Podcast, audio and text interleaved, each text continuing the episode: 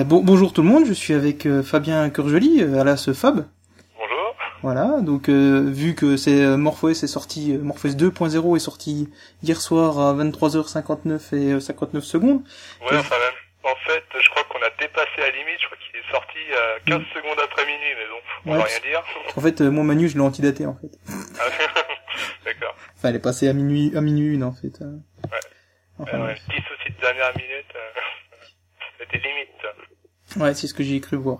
Alors, euh, ben, donc euh, vu que j'ai vu que j'ai un développeur, euh, enfin, tu peux te présenter un peu pour ceux qui, sa- qui ne savent pas ce que tu fais sous, sous MorphOS, parce que bon, Ouais, tout à fait. ouais. Bah donc oui, euh, moi, Fabien Kerjoly, euh, plus connu sous le nom de Fab 1, sur euh, les forums d'Amiga Intact principalement.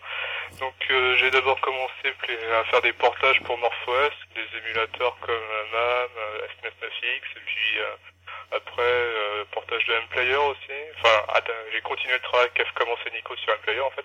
Et là après j'ai intégré l'équipe MorphOS où j'ai euh, surtout beaucoup touché à Ambient en fait. Donc, voilà pour en résumer grosso modo. et puis euh, ScumVM aussi, je crois que tu. Oui, il y a aussi Enfin, il y a plein de choses, en fait. annexes, des SKVM, des jeux comme Westnos, ce genre de choses, mais là c'est plus de la compilation rapide, c'est pas, c'est pas pareil. Ok. Donc, euh, donc euh, MorphOS 2.0 est enfin sorti, donc ça fait. Oui, euh, enfin sorti. ça, ça fait euh, quelques quelques années que certains l'attendaient. Et, euh, et comme on est en France et qu'on aime bien râler, euh, euh, donc euh, ce qui a, ce qui a- ce qui a apparemment choqué le plus au début, c'est le prix quand même. Oui, oui, bah je, je dirais que, vous n'êtes pas les seuls. Hein. C'est vrai que le prix, bon, ça peut être rebuté. On a été... Mais bon, après, il faut voir aussi euh, le ratio entre l'investissement matériel et la, la part du soft dans, dans ça, quoi. Mais Puis aussi là, le nombre d'utilisateurs par rapport au. enfin, Oui, voilà. Bon, après, de toute façon, euh, le but, c'est, enfin, c'est même si on pourrait qu'au contraire, vu le prix, c'est pas de faire de l'argent là-dessus, ce sera plutôt euh, de réinvestir dans éventuellement des futures plateformes, et puis bon, euh, voilà quoi. Non, le prix, euh, disons qu'il a été sévèrement discuté au sein de l'équipe, hein, de toute façon. C'est vrai que euh, la plupart étaient plutôt pour une cible euh, inférieure à 100 euros, mais euh, quelqu'un euh, a quand même son droit de veto, c'est le créateur de l'OS lui-même, hein, il Ouais. lui visait un peu plus haut, donc euh, voilà. Voilà comment ça s'est goupillé. Qu'est-ce que je voulais dire? Ben au niveau nouveauté, alors il y a plein de choses. Ah oui, alors là, je... Alors euh, bon, on Il va y a pas. effectivement pas mal de choses. D'ailleurs, je vais regarder la liste, sinon j'en ai oublié la moitié quand même. Je vais Ouais, regarder parce tas de news pour euh, les expliquer un petit peu plus en détail éventuellement. Euh, donc on disait des tas de news euh, sur euh, ce MorphOS 2.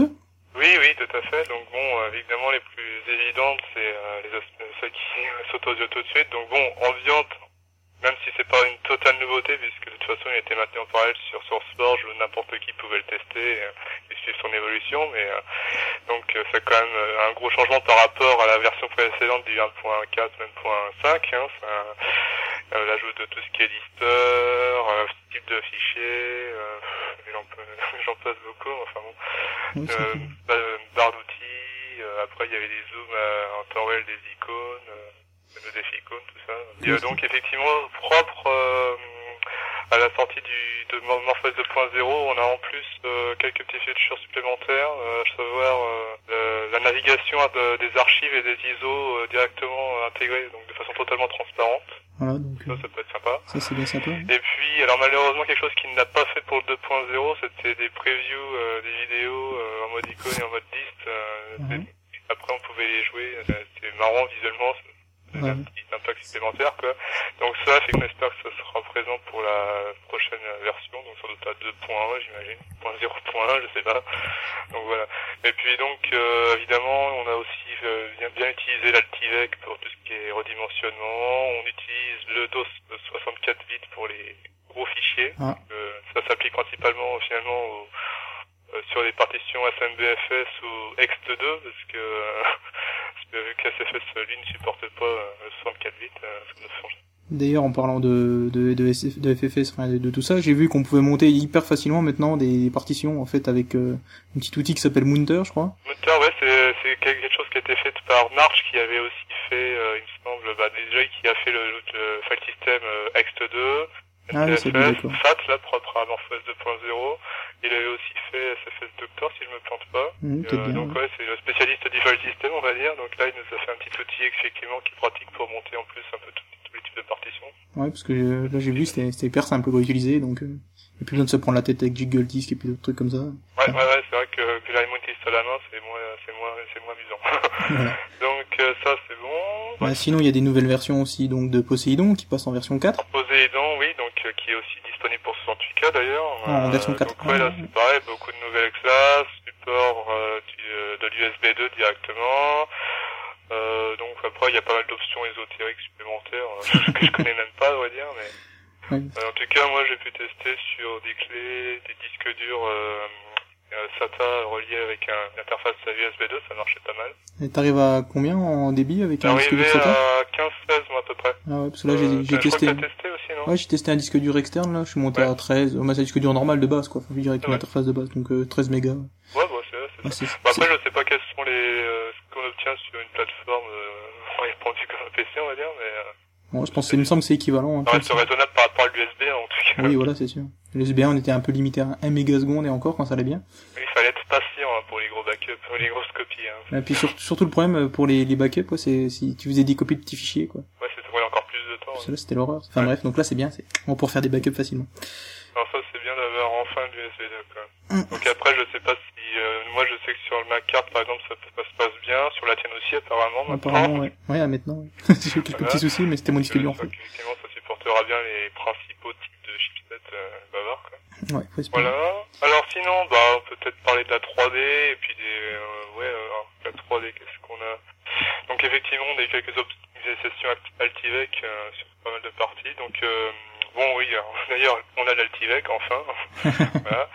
Et donc euh, c'est utilisé dans de nombreuses parties, dont la 3D. Alors pas mal de corrections de bugs à ce niveau-là, TinyGL un peu plus complet, plus stable et tout ça. 3D c'est fait.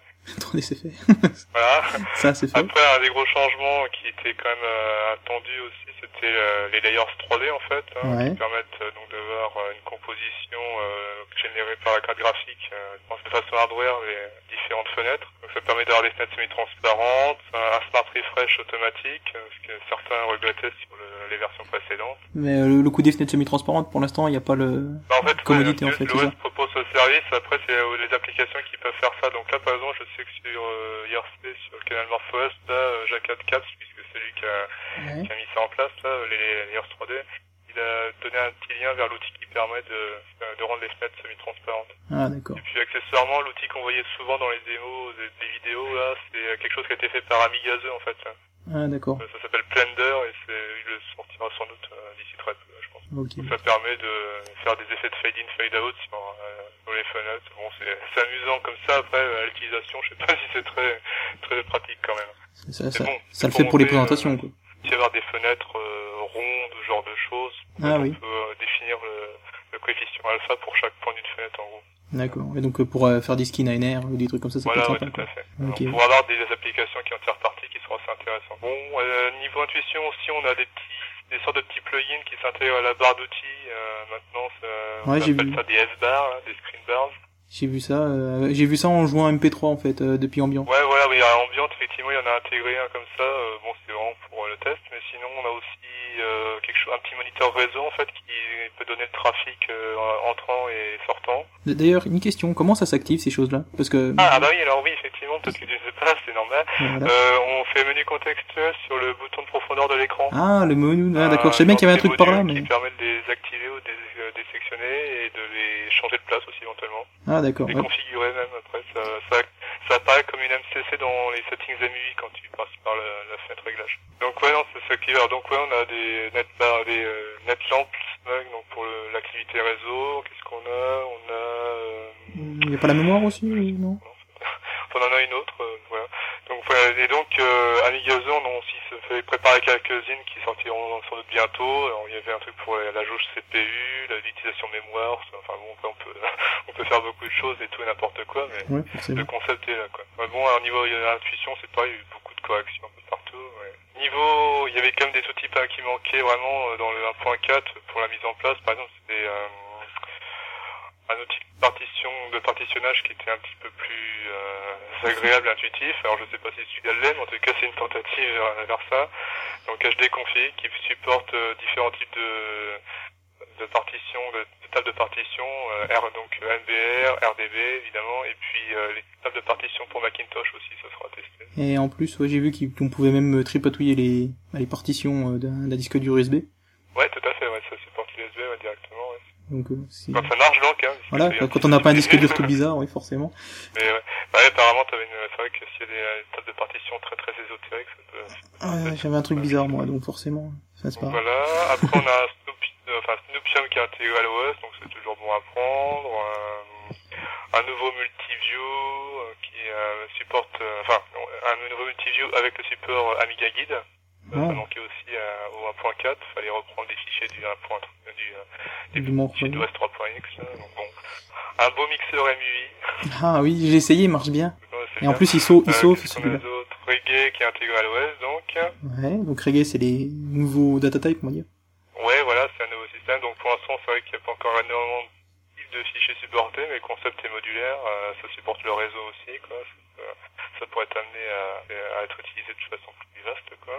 Alors après, on a un support. euh, en fait, je dis un peu tout dans le désordre, mais non. Après, on a un support euh, Unicode partiel dans l'OS déjà qui permettra donc euh, à terme d'avoir que- euh, comment dire, un affichage des caractères, euh, des caractères Unicode. Dans le reste, dans les applications MUI, pour l'instant, c'est pas encore possible, mais disons que c'est les premières briques, quoi. Voilà. Euh, si- Sinon, euh, pour rester dans les trucs un peu user-friendly, là, il y a un installateur maintenant, euh, quand on démarre depuis le bout de CD aussi. Ah oui, effectivement, oui, oui.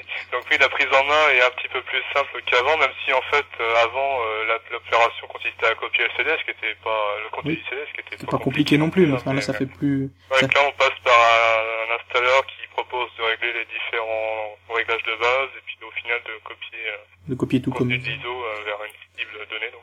Après, on a quelques petites applications supplémentaires à intégrer. Alors, euh, Mhm. On a un outil SSH de base, qui est toujours pratique pour du moins pour les développeurs, on va dire. Et puis même pour ceux qui ont des machines Linux à disposition. Ce qui a été intégré. En version 1.0. Voilà, d'ailleurs, il propose aussi quelques effets 3D amusants, des, des transitions euh, 3D amusantes. si Ah, j'ai pas regardé ça encore. C'est marrant. Sputnik intégré. Bon, c'est une version assez proche de la dernière qui a été euh, diffusée, avec quelques réglages, quelques corrections, il me semble, mais Mhm. bon, c'est pas très différent. Donc, on peut qu'il y ait aussi des plantages, comme vous pouvez constater sur celle-là, mais bref. voilà. Euh, Sketch, un, un outil de dessin euh, fait par notre ami Stefkos. Oui, Voilà. Donc euh, bon, je, là, je suis vraiment pas connaissant dans le domaine, donc je sais pas du tout ce que ça vaut, mais en tout cas, c'est d'avoir ça de base dans l'OS.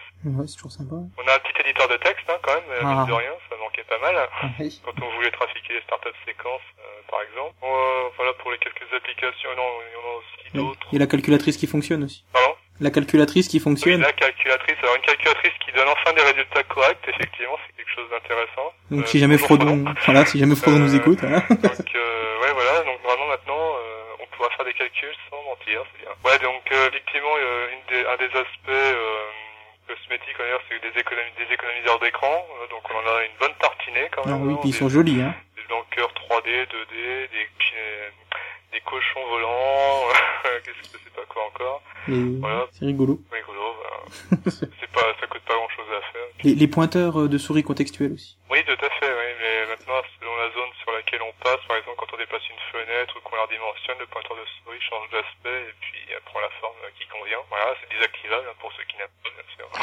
Il. Ouais, bon, voilà, disons que c'est là, ça c'est l'essentiel pour la partie euh, visuelle, quoi. Maintenant, si on passe sur euh, les, le, le fonctionnement interne du système, donc euh, comme je disais, on a l'Altivec, on a un nouveau système de gestion mémoire euh, qui en fait euh, propose un temps d'allocation constant, donc ça devrait euh, pas mal aider euh, sur la et aussi sur la fragmentation mémoire, ça devrait pas mal aider à avoir des uptime euh, beaucoup plus euh, longues et surtout euh, que le système ne s'amuse pas à, à devenir de plus en plus long au fil des jours. Et puis euh, ouais non ça c'est pas mal hein. c'est vrai j'ai testé euh, ça reste bien actif vraiment euh, après un bon bout de temps quoi. Je, me souviens qu'avec des applications comme des, des applications C++ qui font énormément d'appli- euh, d'allocation mémoire c'était vraiment terrible quoi. Donc ça c'est bien d'avoir ça. Après on a aussi euh, quelques alors quelques simili concepts de, de de protection mémoire, on va dire, mais c'est pas vraiment le cas. hein. C'est, on peut par exemple terminer une tâche de façon assez propre, par exemple avec la commande iKill. Et en fait, c'est la même qu'on a lorsqu'on dit qu'une, lorsque MorphOS dit qu'une application est en méditation. Euh, on, il propose de euh, disposer la, la fenêtre et l'application. Et là, ça se passe de façon un peu plus propre maintenant. ça gèle d'abord l'application, ça libère les fenêtres et on peut on peut les relancer après en principe. D'accord. Euh, ok.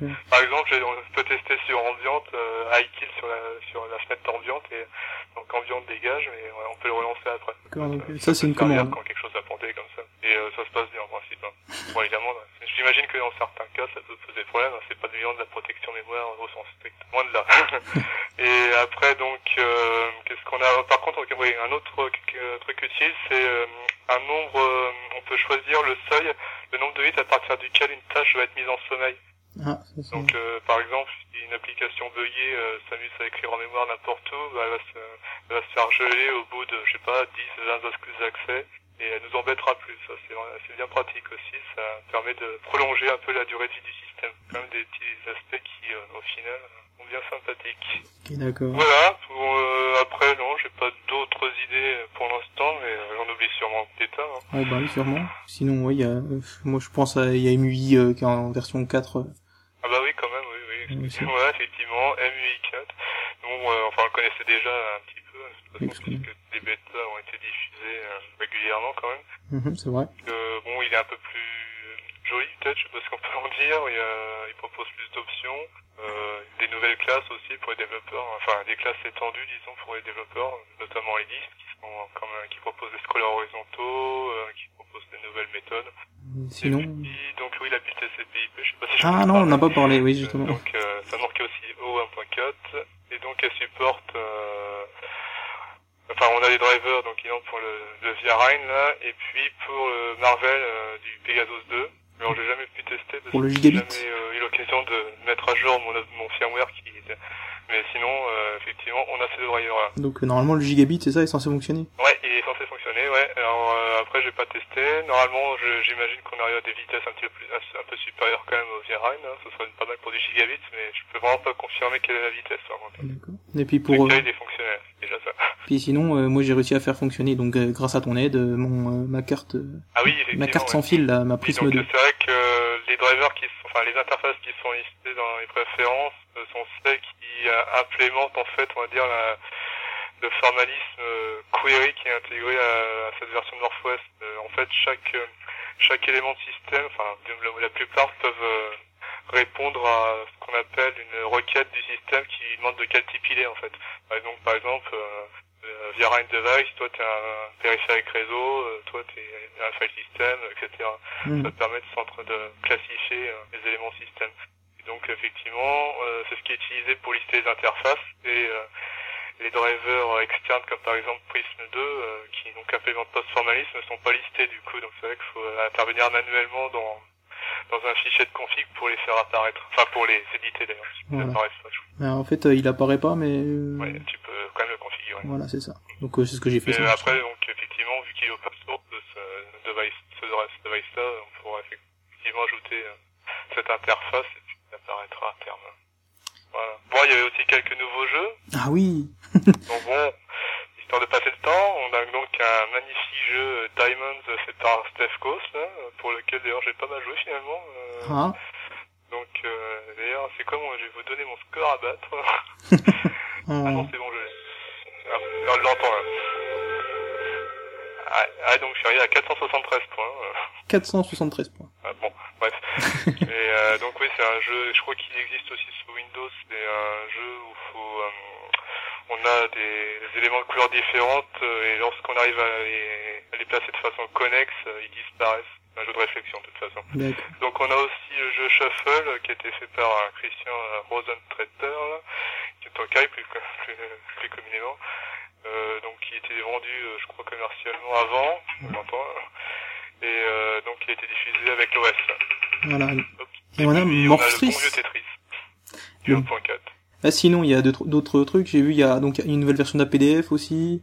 Oui, donc effectivement, elle est basée applis. sur la dernière, euh, enfin, une, une récente de XPDF. Donc je sais pas ce qu'elle supporte vraiment de récent, mais en tout cas, elle supporte des standards récents en théorie. D'accord. Euh, Il y a Elements? Oui, bon, alors c'est pour, euh, Murakami, si périodique écoutez. des éléments. Alors pour ceux qui en ont toujours rêvé, euh, Voilà. vous avez une belle table périodique euh, qui s'affiche euh, avec des informations sur euh, assez détaillées hein, sur la configuration électronique. euh. bon, voilà, voilà, pour les connaisseurs. Hein. Voilà. Que c'est- si dans un OS, euh, enfin c'est c'est une première, je pense, dans un OS d'avoir ça. hein. Ouais, peut-être bien, oui. J'ai jamais vu ça. Non. Voilà. Puis aussi l'outil de ITX là, pour, euh, pour vérifier euh, les pixels morts sur les écrans Ah plats. oui. LCD exact. Monitor Test. hein. Ouais. Je crois, je, il me semble qu'il était inclus. Ouais, ouais, il est inclus, oui, je confirme. Je l'ai vu, je l'ai vu. D'accord. Donc ouais, ça permet de faire quelques tests. Il paraît que certains ont réussi à ressusciter des, Des pixels morts. euh, endormis, on va dire. Ouais. Mais moi, ça m'a, j'ai, j'ai réussi, hein, sur, euh, mais Ouais. c'était pas sur LCD, là, mais c'était un- avec une vidéo à la noix, là, mais c'était le, la- la- le principe de la vidéo, là, qui, qui cycle pendant, pendant deux ans. Ok. Mais Ah, ça, c'est que, mais ça marche. Enfin, des fois. bah, bien. On a un petit graveur d'écran. Ah, oui, exact. Voilà. Toujours bien d'avoir ça intégré, ça évite d'aller chercher ailleurs. On a l'outil de défrag qui est intégré, mais ça je crois que c'est déjà le cas dans le point 4. Mm, ouais, exact. Le défrag était intégré dans la 4. Il y a le défrag, il y a, Euh, bah, Ah, SFS Doctor qui est intégré. Ouais. maintenant, il est intégré, SF Doctor, il était pas avant. Ouais, d'accord. Ouais. SFS Doctor, donc, euh, pour réparer les partitions SFS.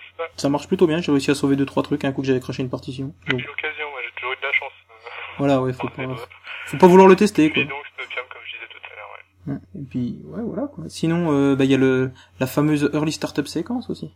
Ah oui, alors pour effectivement, il y a possibilité de, lorsqu'on appuie sur F1 au démarrage d'afficher le, le menu euh, qui ressemble pour trait pour trait quasiment euh, au, au- early startup de la MIOS. Voilà. Donc là, il liste les périphériques PCI principalement, permet de choisir la résolution de boot et puis euh, permet de désactiver les partitions, ce genre de choses quoi. Ouais. Puis ouais, donc voilà, je crois qu'il est aussi activé avec les deux boutons de la souris, mais Avec le bouton gauche, ouais. Bah, c'est, marqué dans le readme, hein, sur, avec le bouton gauche de la souris, normalement. Ah, bouton, d'accord, ok. Là, je, ouais, je l'utilise pas très souvent. mais Tant Ok. que ça marche, en principe, on en a pas besoin. Voilà. Ça, c'est cool, je pense qu'on a fait un, Un bon tour, une hein. bonne, euh, une bonne preview du truc, quoi. Voilà. Bon, enfin, enfin, je pense que le readme était plus explicatif au final, mais Oh, je sais pas. après, effectivement, on a aussi pas mal de composants système qui ont été ajoutés comme librairie, genre des librairies de décompression BZIP 2, euh, zip, euh, genre de choses. euh, Ouais, du ça coup. permettra de les réutiliser après pour les développeurs. ça. Bah, du coup, il y a aussi euh, toutes les, tout ce qui est des librairies de décompression. Il y a la XAD Master, il me semble. enfin, Oui, ça démarre ça, effectivement, qui a été de toute façon intégré de base. Enfin, je qu'est-ce que je veux dire Le portage Morpheus était déjà euh, présent sur euh, SourceForge. Là, c'est, euh, com- on va dire, une compilation euh, de cette librairie-là. Euh, et puis, euh, donc, effectivement, ce qui est intéressant, c'est qu'il y a un, file system, enfin, un handler qui a été fait qui utilise XAD, donc c'est XADFS, et permet en fait de monter euh, de façon virtuelle une archive comme un système de fichiers. D'accord. Donc, ce qui est utilisé par Ambient euh, pour euh, naviguer dans les archives. Ah, ok, d'accord. Donc à terme, effectivement, pour aussi avoir un FTP handler un petit peu comme euh, FTP Mood, je crois, c'est ça, Ouais, exact. pour euh, naviguer dans, le, dans, dans un FTP à partir d'Ambient, je pense. Mais ça, c'est en prévision plutôt. C'est un projet à long terme. Voilà, Ok. ça viendra peut-être hein. assez vite, quoi. on verra. ça dépend Voilà. du temps. Donc euh, voilà pour ça. Donc effectivement, euh, pour résumer, euh, je pense qu'il y a quand même pas mal de nouveautés. Il y a de quoi faire. Après, niveau stabilité, là, comme c'est la première version, je ne sais pas pour l'instant quels sont les retours. Je sais qu'il y a quand même déjà quelques bug reports, principalement sur FIK, il me semble d'ailleurs. Oui, apparemment, efficace, ouais, ça, ça a pas l'air euh, la joie, on va dire. Ouais, ouais. Bah après, c'est aussi des fois, euh, on va dire, une erreur, une erreur utilisateur aussi. Des fois, certains ont pas euh, partitions bootables et ce genre de choses, donc ils arrivent sur un écran noir. Hum, exact, ouais. Mais effectivement, j'ai cru voir un report comme quoi euh, il y avait pontage aléatoire. Alors je sais pas du tout à quoi c'est lié. Euh, apparemment, ouais, il y en a qui disaient rien qu'en bougeant les fenêtres, ça plantait, donc Oui, donc oui, là, c'est dommage quand même. c'est déjà plus, plus Donc, difficile, effectivement, je pense que si c'est identifié, ça sera corrigé assez vite. forcément. Mais bon, ça donne de toute façon au moins quelque chose à jouer avec les FICA maintenant. Voilà, oui. C'est un cas par Linux.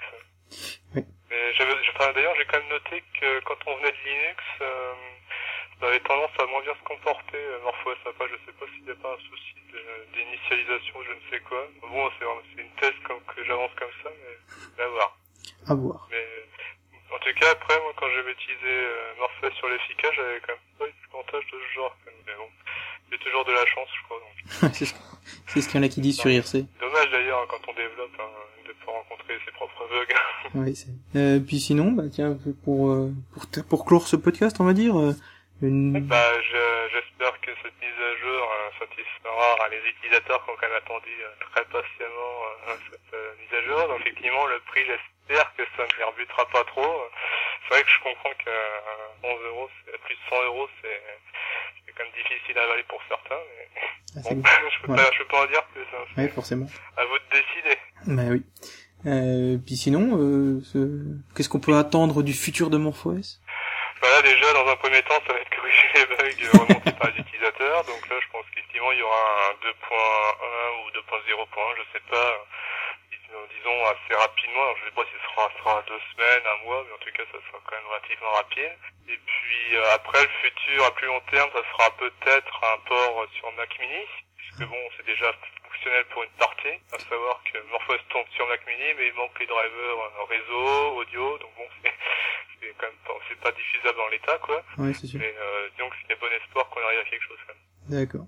Et puis alors à plus long terme, euh, bah en fait, euh, pourrait bien que ça passe quand même. euh, voilà, c'est vraiment le long terme, mais il se pourrait bien qu'un portage PC soit envisagé. Donc là, je sais sous quelle forme, je sais pas, mais c'est vrai que ça pourrait être une, une piste à l'avenir, quoi. Parce que malheureusement, de toute façon, je vois pas, à part, à sauf si on a la chance d'avoir une nouvelle machine Power PC euh, bien puissante, diffusée, euh, créée par je ne sais qui, euh, je vois pas quel est l'avenir sinon. Ça va pas être évident. Faut voir les nouvelles machines de Genesis, là, ce ont proposé. Moi, l'avenir en Power PC, euh, je sais quand même, quand même j'ai Ça commence à devenir difficile, c'est sûr. Donc j'espère effectivement, enfin j'espère oui et non, mais euh, c'est vrai qu'un portage sur PC à l'avenir pourrait être une solution, mais après ça pose d'autres problèmes sur la compatibilité des applications. On aurait pro- probablement la compatibilité euh, sans 8K, euh, voire TPC aussi d'ailleurs. Oui, donc là, Ça serait un petit peu repartir de zéro quand même. ouais. ce serait pas évident. Ouais. Mais bon. Voilà. Bon bah en tout cas je pense avoir fait le tour là-dessus. hein. Bah oui, bah je te remercie beaucoup. Et puis, euh, et puis donc, bah, je dis à tous ceux qui n'ont pas pu euh, tester MorphOS euh, pour l'instant, bah, allez télécharger l'ISO, euh, testez-le. Ah oui, ça ne coûte rien d'aller l'essayer, hein, donc n'hésitez pas. Voilà, vous avez 30 minutes pour le tester. Voilà, 30 minutes, ça permet quand même de se faire une idée. Hein. Voilà. Et puis au bout de 30 minutes, bah, ça ralentit beaucoup. Ouais, à la vitesse d'un 60 000 à 7 MHz, enfin en pratique. Voilà. Mais bon, l'affichage reste relativement utilisable, je crois. Enfin, à voir. On a quand même 30 minutes pour se faire son idée. Voilà, Puis 30 minutes renouvelables parce qu'on peut rebooter. Ok, ok. Bah merci beaucoup. Et donc, euh, euh, au revoir. Et euh, donc à, à la prochaine pour le prochain podcast dans deux semaines. Ça sera un podcast. euh, bah, D'ailleurs, on aura peut-être encore Fab, puisque vu que ça sera après le NAS. Ouais. Si je dis pas de bêtises. Donc, euh, donc le NAS, pour ceux qui savent pas, c'est le 11, 12 et 13 juillet. Voilà, c'est à Surgère, à côté de La Rochelle. Vous avez jusqu'au 5 juillet pour vous inscrire, si je dis pas de bêtises. Donc ben, faut vous dépêcher, hein, parce que donc normalement le podcast je le mettrai demain, donc demain on sera le 2. Donc il vous restera 3 jours, voilà. Donc euh, ben, dépêchez-vous de vous inscrire si vous voulez venir, et puis euh, vous pourrez tâter de MorphOS 2.0 euh, sur plein de machines. Voilà. Allez, bah ciao tout le monde, bye